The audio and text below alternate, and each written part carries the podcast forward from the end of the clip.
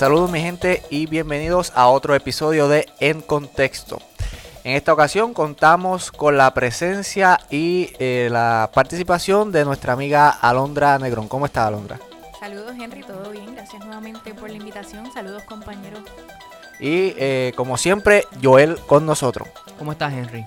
Muy bien, sobreviviendo. ¿Y ya cogiste los midterms? Sí. De la escuela de derecho. Siento que me fue bien. Te contaré en el próximo podcast cuando tenga la nota. y eh, por supuesto a Albert.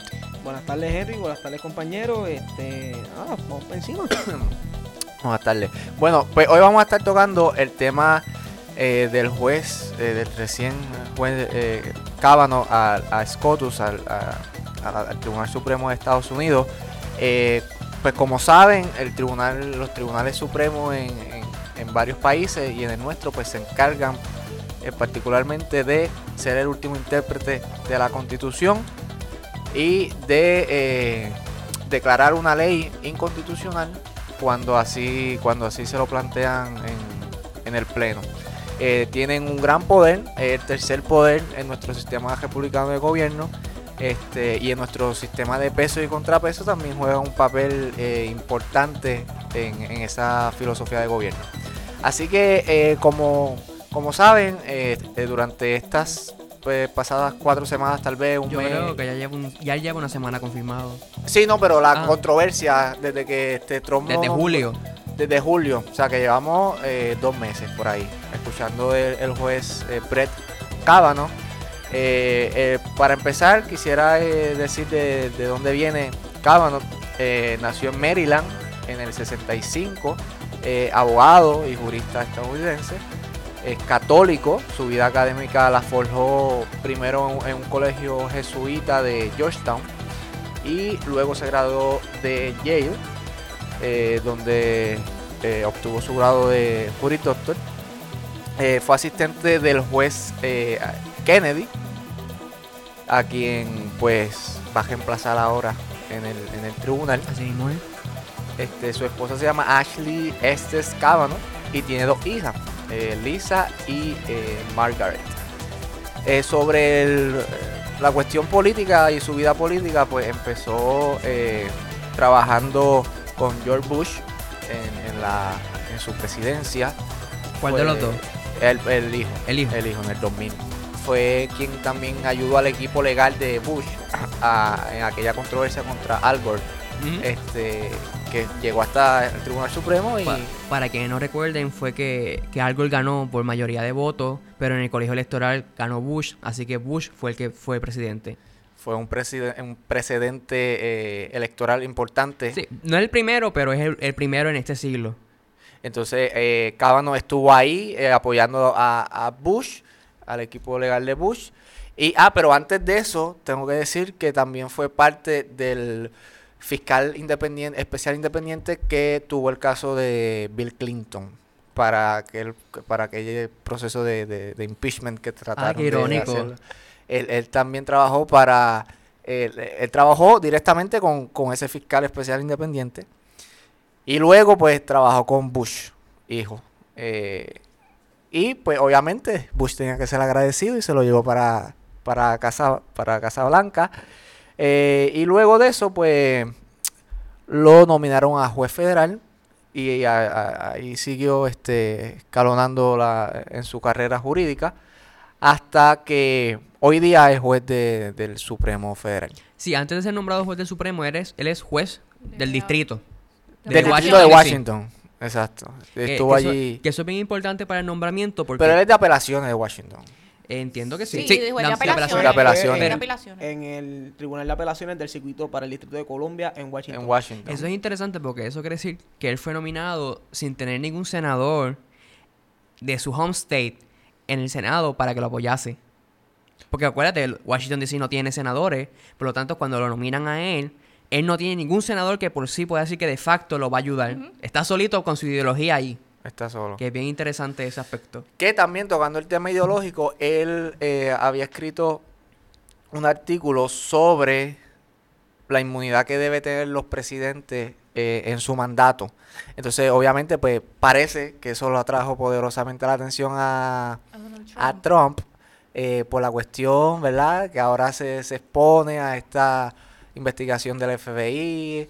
A los rusos. A, las cosas de los rusos, la manipulación política por parte de Rusia.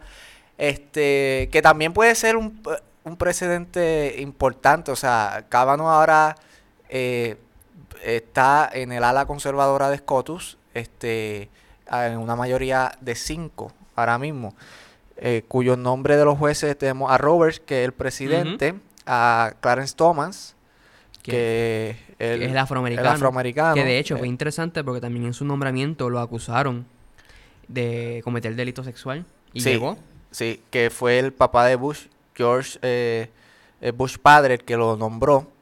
Y como bien dice, también se sometió, estuvo a, a que casi que, que no lo pudieran confirmar por la cuestión de una de unas implicaciones Sí, de hecho, de él, sexual. él es, es el más cerrado que hasta, hasta ahora ha habido.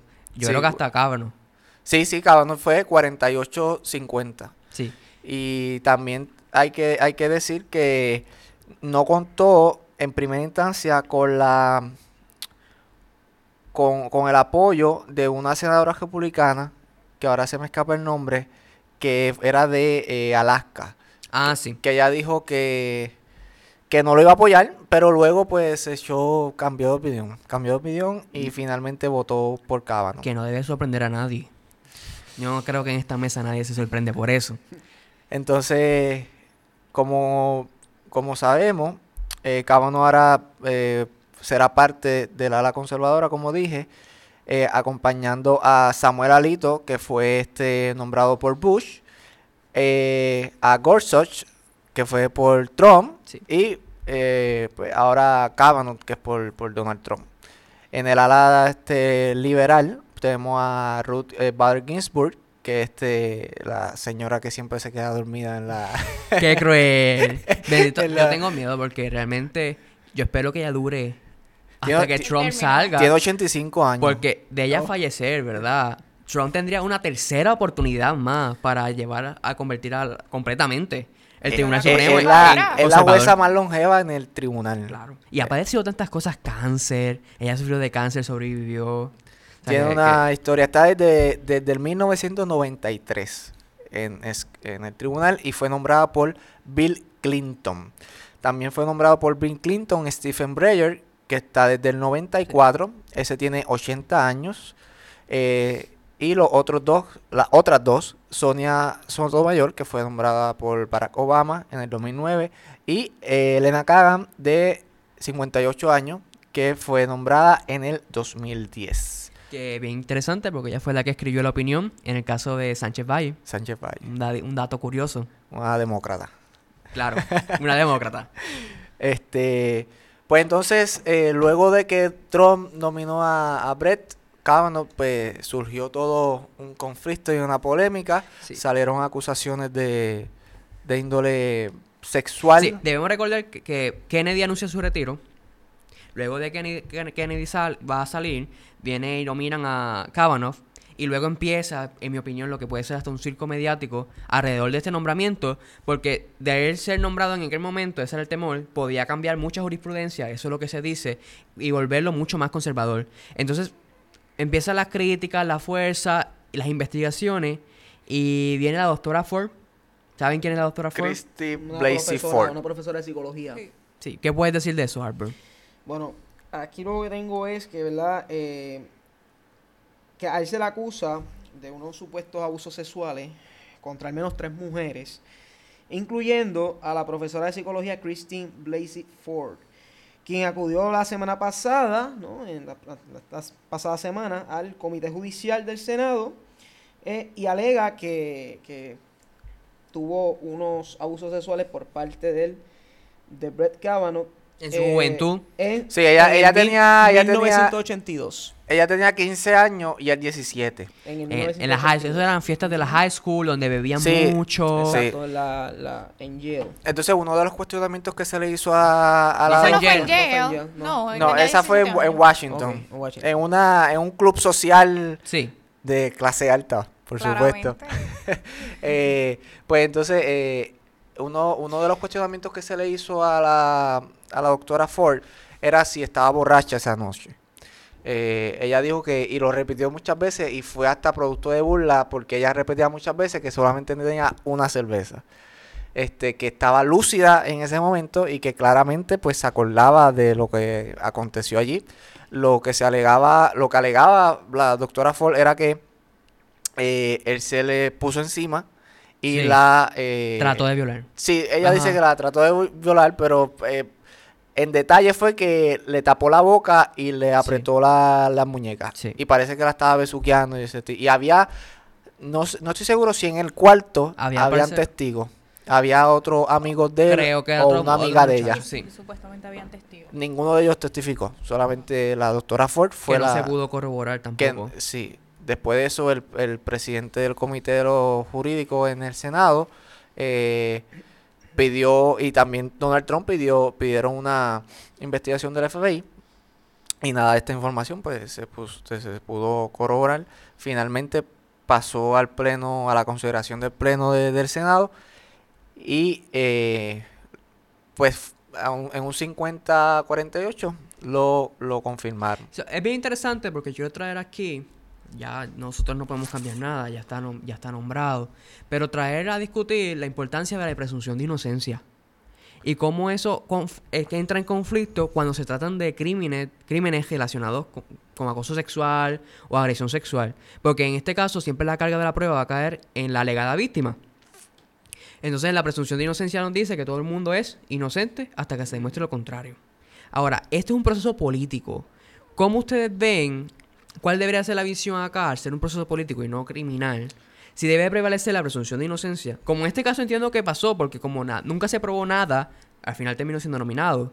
O debe intentar prevalecer la versión de la víctima. Fíjate, tratando yo de hacer una analogía eh, de este juicio político al derecho, pues yo creo que, que aquí se basa mucho por la preponderancia de la prueba. ¿Y qué quiere decir eso? Que en los casos civiles se basa mucho, se basan, no, mucho no, se basan en la preponderancia de la prueba, Claro. a diferencia del, del juicio criminal Que es más allá de duda que razonable. más allá de dudas razonables.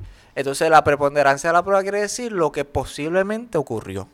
Y eso eh, de, de posiblemente eh, haya ocurrido, pues es lo que se trae al, al- al ruedo político y es lo que la percepción o la opinión pública, pues, pues hace o, o- capta, ¿no?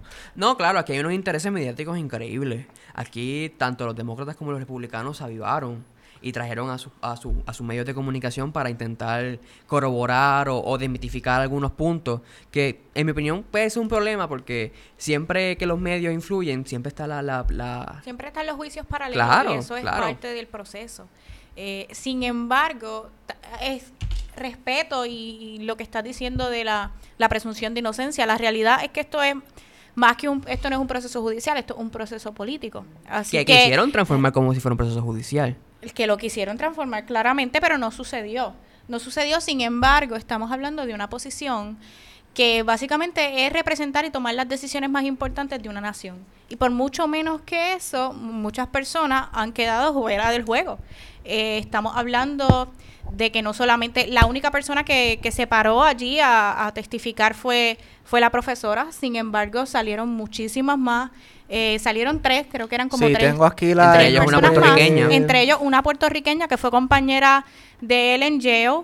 Ella alega que en- así en una fiesta, nuevamente, siempre se hace esta, siempre se recalca que él lo hacía bajo efectos del alcohol, que él era un hombre que tomaba mucho y que cuando tomaba mucho no se sabía controlar. Incluso un compañero que, que era su dorm room, su, Sí. su Roommate. su roommate. Eh, él dijo que precisamente que él era un hombre que tomaba muchísimo y que incluso en una ocasión eh, una persona le dijo algo que a él no le gustó y le, él le viró encima el trago que tenía en la mano y la otra persona terminó en la cárcel, que fue, que ha tenido problemas. La por eso. puertorriqueña fue Débora Ramírez y lo que dijo fue que le puso sus genitales en la cara durante una fiesta en un dormitorio de Yale, que esa ese sí pasó en la en universidad. Este eh, el debate siempre eh, fue ¿A quién le creemos? ah, sí porque es she say he say, o sea, es una eh, palabras encontradas, este, versiones encontradas. Que en estricto derecho, cuando son dos personas encontradas, la presunción de inocencia es mucho más importante. Vuelvo y insisto en esto, porque es que no, no es porque sea un, un juicio político, es que debemos de tener esta visión de que no debemos estar todo el tiempo prejuiciando hasta que se demuestre lo contrario. Lo que pasa es que eso pasó hace 30, Claro. 35 años. Pero no ha prescrito, no prescribe. No, no prescribe. La cuestión es cómo vamos, a- cómo ella puede probar eso. Bueno, bueno, no prescribe, entiendo yo, no sabemos en, ¿verdad? en Sí, eh, los yo, yo había investigado, pero a nivel, sí, no, no, no prescribía. no prescribía, No ok. prescribía. La cuestión es que si él mintió bajo juramento en el comité, pues ya eso es un nuevo delito, que es perjurio. Si, él, cometió alguna falta durante ese proceso, pues puede, exponerse a eso. Eh, y era lo que comentaba fuera de, de que la última movida que están tratando de hacer era que se le este, imputara el, el- el delito de perjurio por haber mentido bajo juramento en las vistas, pero él cuando mintió, entre comillas, pues fue, eh, seguía siendo juez del circuito y ya es juez del Supremo. Así que, ¿quién va a atender esa controversia? El juez Roberts. el juez Roberts es el presidente de, de Scotus. ¿Qué va a hacer el juez Roberts? No se lo dará a otro juez para que lo vea en un circuito lejano, porque eso también pasa, que el juez del el juez presidente entonces le, le delega esa controversia a un Y juez. Roberts conservador también. que Sí, claro. y va a es de ser- la ala conservadora. el de la conservadora va a ser su compañero en, en, en Scotus. Este, y eso lo, lo, lo último que sabemos. Pero supongamos de que no fuera él, que hubiera sido otra persona, un- una persona de reconocida reputación, de bu- buena, y aún así, y aún así, una mujer o un hombre fuera y testificara y dijera que cometió una agresión sexual, aún tenemos que tener en mente de que lo tiene que probar. La carga de la prueba está en quien acusa. ¿A qué te refieres? Ah, supongamos que no fuera conservador. Vamos a decir los, los puntos sobre la IE. ¿A que no fuera conservador? Ponlo, sí. Y aún, y aún así lo acusaran, siendo liberal, le, pre- le- le cobija la presunción de inocencia. No Claro, importa tu entonces, ideología. eh, la profesora que está allí, que es la que está teniendo bastante valentía para pararse ahí frente Claro. a todo el mundo y declarar Claro. eso, eh, tiene que ser básicamente marginalizada. No, no, El no, presidente de los Estados Unidos se burló de ella públicamente. Es un rally, sí. O sea, que Sí, eso es es algo que, Porque que no eso se fue parte del circo Porque mediático. la realidad es que aunque exista la presunción de inocencia, tampoco tenemos que salir ya eh, diciendo, no, es que eso fue hace 30 años y probablemente ya está mintiendo porque no quiere que lo yo no, pero o esto es algo yo no he dicho no. que está mintiendo, compañera. No, no, estoy hablando de él, estoy Ah, hablando del presidente de los Ah, Estados bueno. Unidos. No, no, esto es algo que los demócratas se están inventando para Sí. que no lo confirmen. Exacto. Entonces, también, además de, queremos ver qué reputación podemos dañar más para que, Eso es lo triste del caso. Lamentablemente, Eso es lo triste del caso. Pero vuelvo e insisto. O sea, la presunción de inocencia debe de cobijarse a cualquier persona, no importa tu estatus social. Y lo triste es que la carga de la prueba siempre va a estar en la alegada víctima. Supongamos de que realmente sucedió. Eh, Lo triste es que va a estar siempre la carga de la prueba en ella. Lo que Y me así causa, es el sistema, así lo es el que me causa problema es que no estamos ante un juicio criminal penal Claro. puramente. Entonces, pues sí, o sea, todo el mundo tiene derecho a la presunción de inocencia. Claro. Y que, y se demuestre eso más allá de dudas razonables. Eso es un juicio base- criminal. Eso es base. Sí, pero yo, yo incluso debemos de aplicarlo a la vida. A la vida, no estar juzgando porque por por- juzgar. Pero partiendo del supuesto de que los demócratas hicieron esto malintencionadamente para dañar o evitar, dañar su reputación y evitar la confirmación Esa es la alegación de los, dem- de los republicanos. de los republicanos. Que, que, en definitiva, eh, la doctora Ford no se hubiese tirado así sin el apoyo de los demócratas. Claro. Yo estoy no seguro, pero puedo decir que tengo eh, el 60% de convicción que los demócratas la, la, la buscaron eh, y, la, pleno- en y la fomentaron a que hiciera Claro. eso. En plena, O en sea, plena y eso no está este, mal. Y en, el, en plenas elecciones de, mi- Y- de medio término. Y eso no está mal porque le dieron el apoyo moral que ella necesitaba claro. y el apoyo que ella necesitaba allí. Este, pero eh, eso es una realidad que no, que no podemos negar.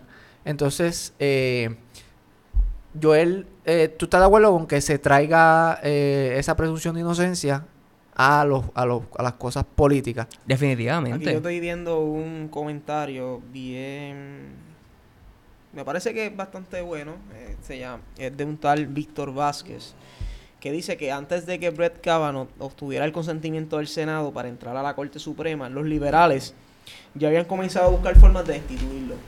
Mientras una petición para destituir al juez ya ha reunido más de 125 mil firmas, los grupos progresistas han recaudado dinero para expulsarlo de la banca federal.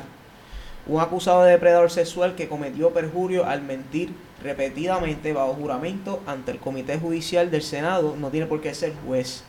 En 1804, Samuel Chase, que había sido designado por el presidente George Washington, fue absuelto por el Senado de cargos que involucraban su conducta como juez de primera instancia en tribunales inferiores y permaneció en el Tribunal Supremo hasta su muerte. Este resultado probablemente sería similar a cualquier intento de destituir a Kavanaugh.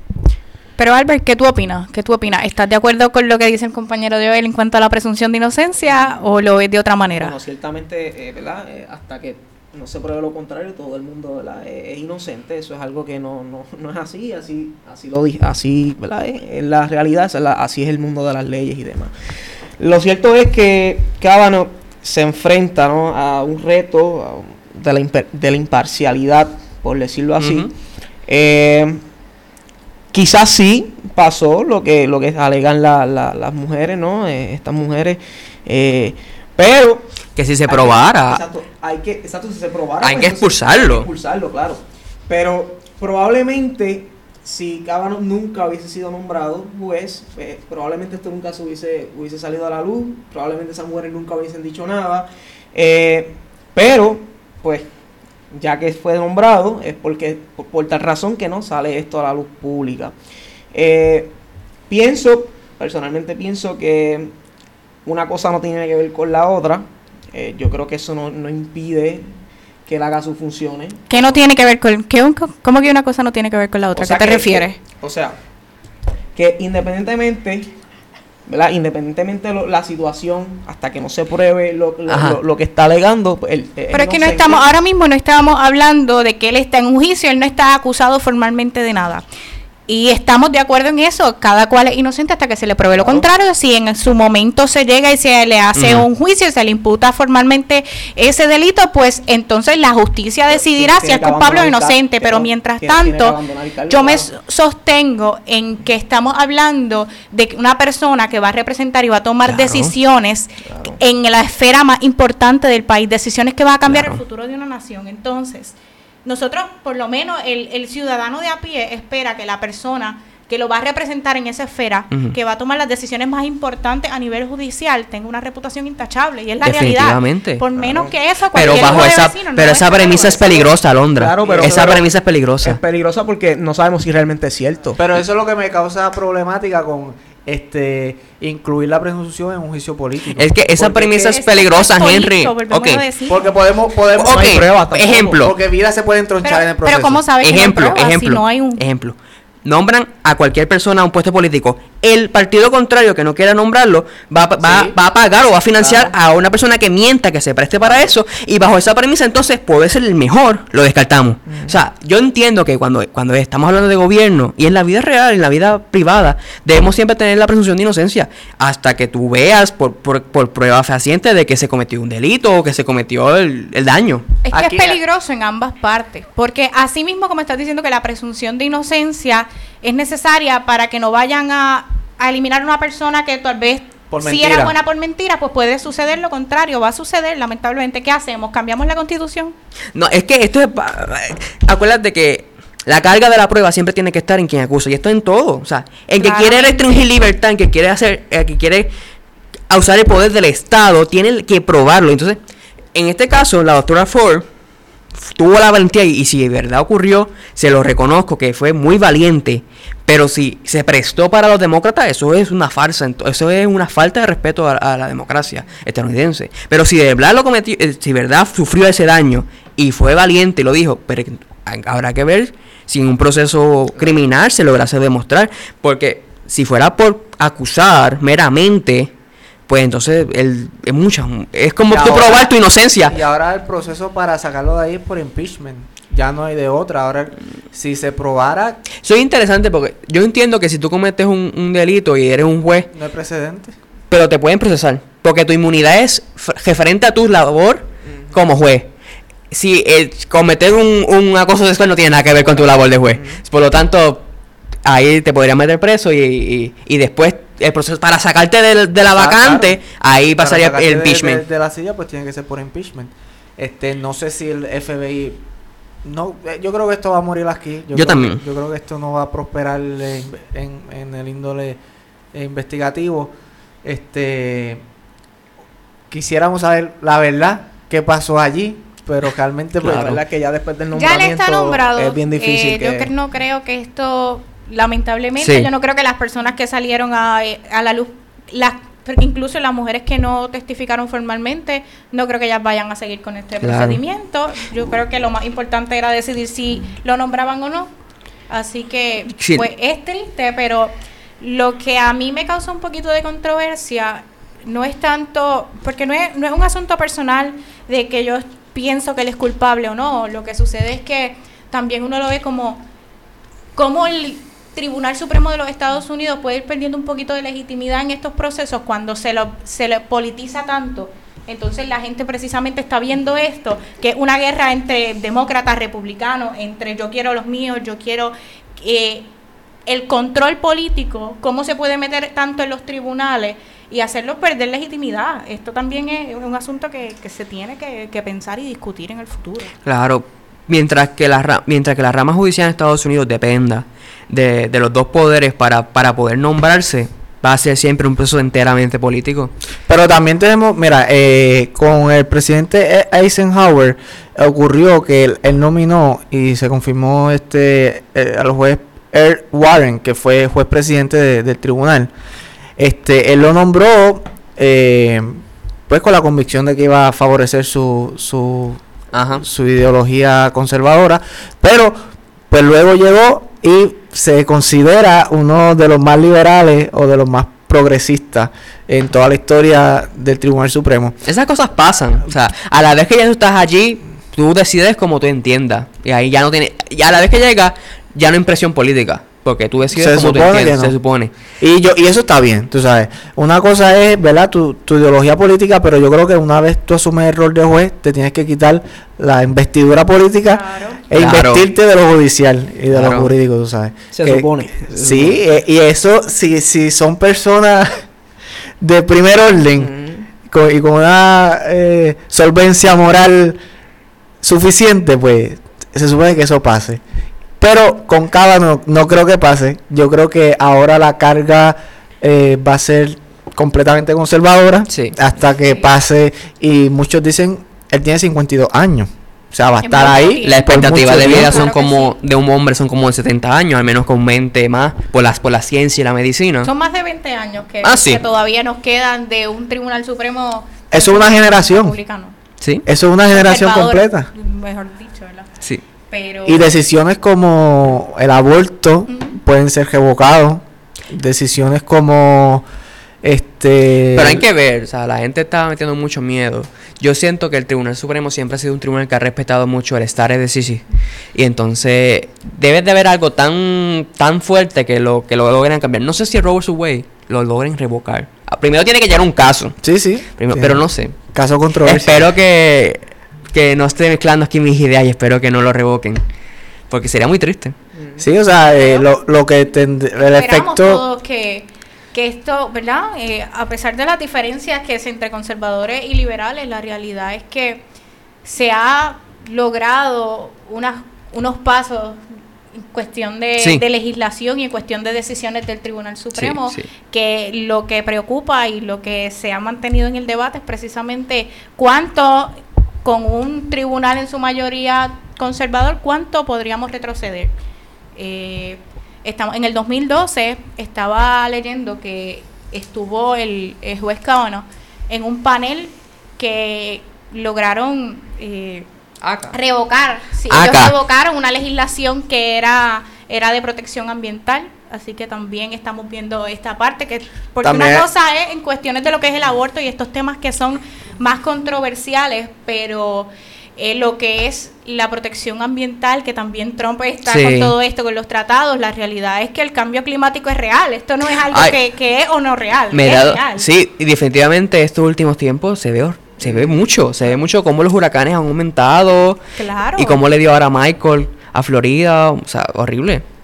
Eh, la cuestión es que pues tenemos que también recordar que estos productos de una de unas promesas de campaña de Claro. Trump de poner muchos jueces conservadores en todo el sistema Que lo, federal que lo ha logrado. que, que nosotros pues pensamos así porque somos jóvenes y, y revolucionarios en, muchos en muchos sentidos pero este tenemos que también ver la parte estadounidense o sea lo que piensan los estadounidenses toda política Pero- es local Yo lo que Claro. que siempre Pero es que nosotros somos estadounidenses, Henry. O sea, ¿cómo? nosotros somos estadounidenses. Lo somos pero en el mainland Ah, ok. Excluyendo. Hawái y Alaska. sí en el mainland en el mainland Mm. por allá o sea donde se concentra la mayoría de la base de Trump de la base Sí. eh, conservadora republicana y Trump yo creo que los que lo tenga muy, muy presente y todo y este movimiento pues obviamente se hace eh, de cara a las midterms que Esto es a los republicanos. noviembre. Sí, ahora esto los, republica- los ¿Tú republicanos van a salir. afecte? Esto para mí que los provocó y ahora van a salir a votar. por eso pero lo afecta adversamente el hecho No. de que hayan nombrado a, a Kavanaugh Para mí que la, la cuestión de, de la guerra entre los demócratas y republicanos, para nombrarlo, para mí avivó el sentimiento republicano que ellos casi nunca salen a votar, ahora van a salir a votar porque se están reafirmando, acuérdate Sí, que la visión republicana de los valores y ahora van a reafirmar porque Donald Trump ve que pudo contra los liberales, ahora va a poder, vamos a poder. estaba viendo la última eh, encuesta y eh, el Senado federal puede ser que lo pierdan los republicanos. O sea, hay una está neutralizada la, la encuesta en ese sentido y eso pues no sé qué estarán pensando qué estarán pensando ellos. Tal vez estaban pensando en eso mismo, o sea, Sí, claro. si yo tengo que nombrar a Kavanaugh ahora porque en la midterm voy a perder y va y va entonces a, a los demócratas a tener el control del Senado y no voy a poder nombrar a un juez en mi mandato. Eh, es verdad, esa sería la mentalidad de Trump. A lo mejor ellos, este, esta prisa que tenían por nombrar a Kavanaugh se dio producto de, de eso. Definitivamente. Así que las midterms son en noviembre. Eh, vamos a ver. Vamos a ver cómo cambia. ¿Qué pasa? Este, esto para nosotros que va- está- estudiamos derecho, pues es importante, ¿no? Yo eh, ese día de las vistas yo no tuve clases por ver las vistas, así que y eso también porque es una cosa importante, o sea, es, es un precedente histórico importante que, que es, es un privilegio que lo, que lo estemos este, eh, viviendo. Eh, no sé si quieran hacer algunos comentarios finales Bueno, el particular. ¿Cómo tú piensas el cambio ideológico en sentido de, ¿tú crees que realmente va a ser muy fuerte Kavanaugh ahora? Sí, es que ahora, por ejemplo, el más conservador yo creo que era Es Thomas. Thomas. Yo creo que son, Después- están en la misma línea. Sí, Thomas y, y Roberts, eh, por, por, puedo ponerlo en el segundo lugar. Y ahora con Kavanaugh, pues, Fíjate, para mí siempre, yo creo que va a ser Kavanaugh, Thomas, Gorsuch, Alito y después Robert. Para mí Robert no es tan conservador.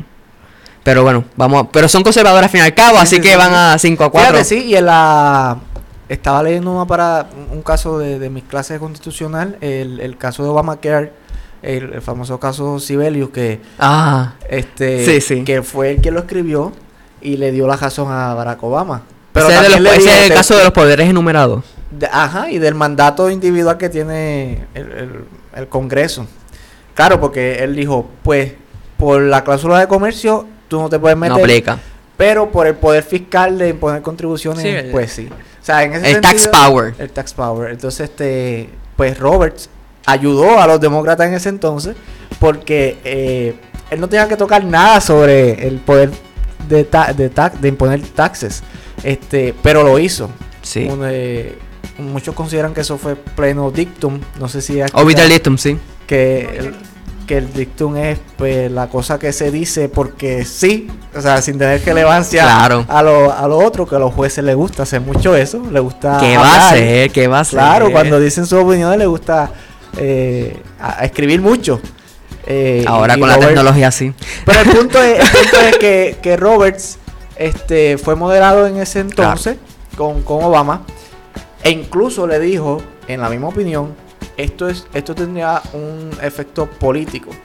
Y dejó de- de- de- le dejó saber entre línea a Obama que tendría que asumir las consecuencias que el Obamacare acarrería. Y así pasó, ¿no? Este, pero los republicanos ganaron en mayoría en todo Estados Unidos. Este, y uno de los ataques fuertes de Trump fue al Obamacare. Claro. Hasta claro. ahora no, han- no han podido derogar Sí, la ley completa. Ahora quieren que sea Trump Care.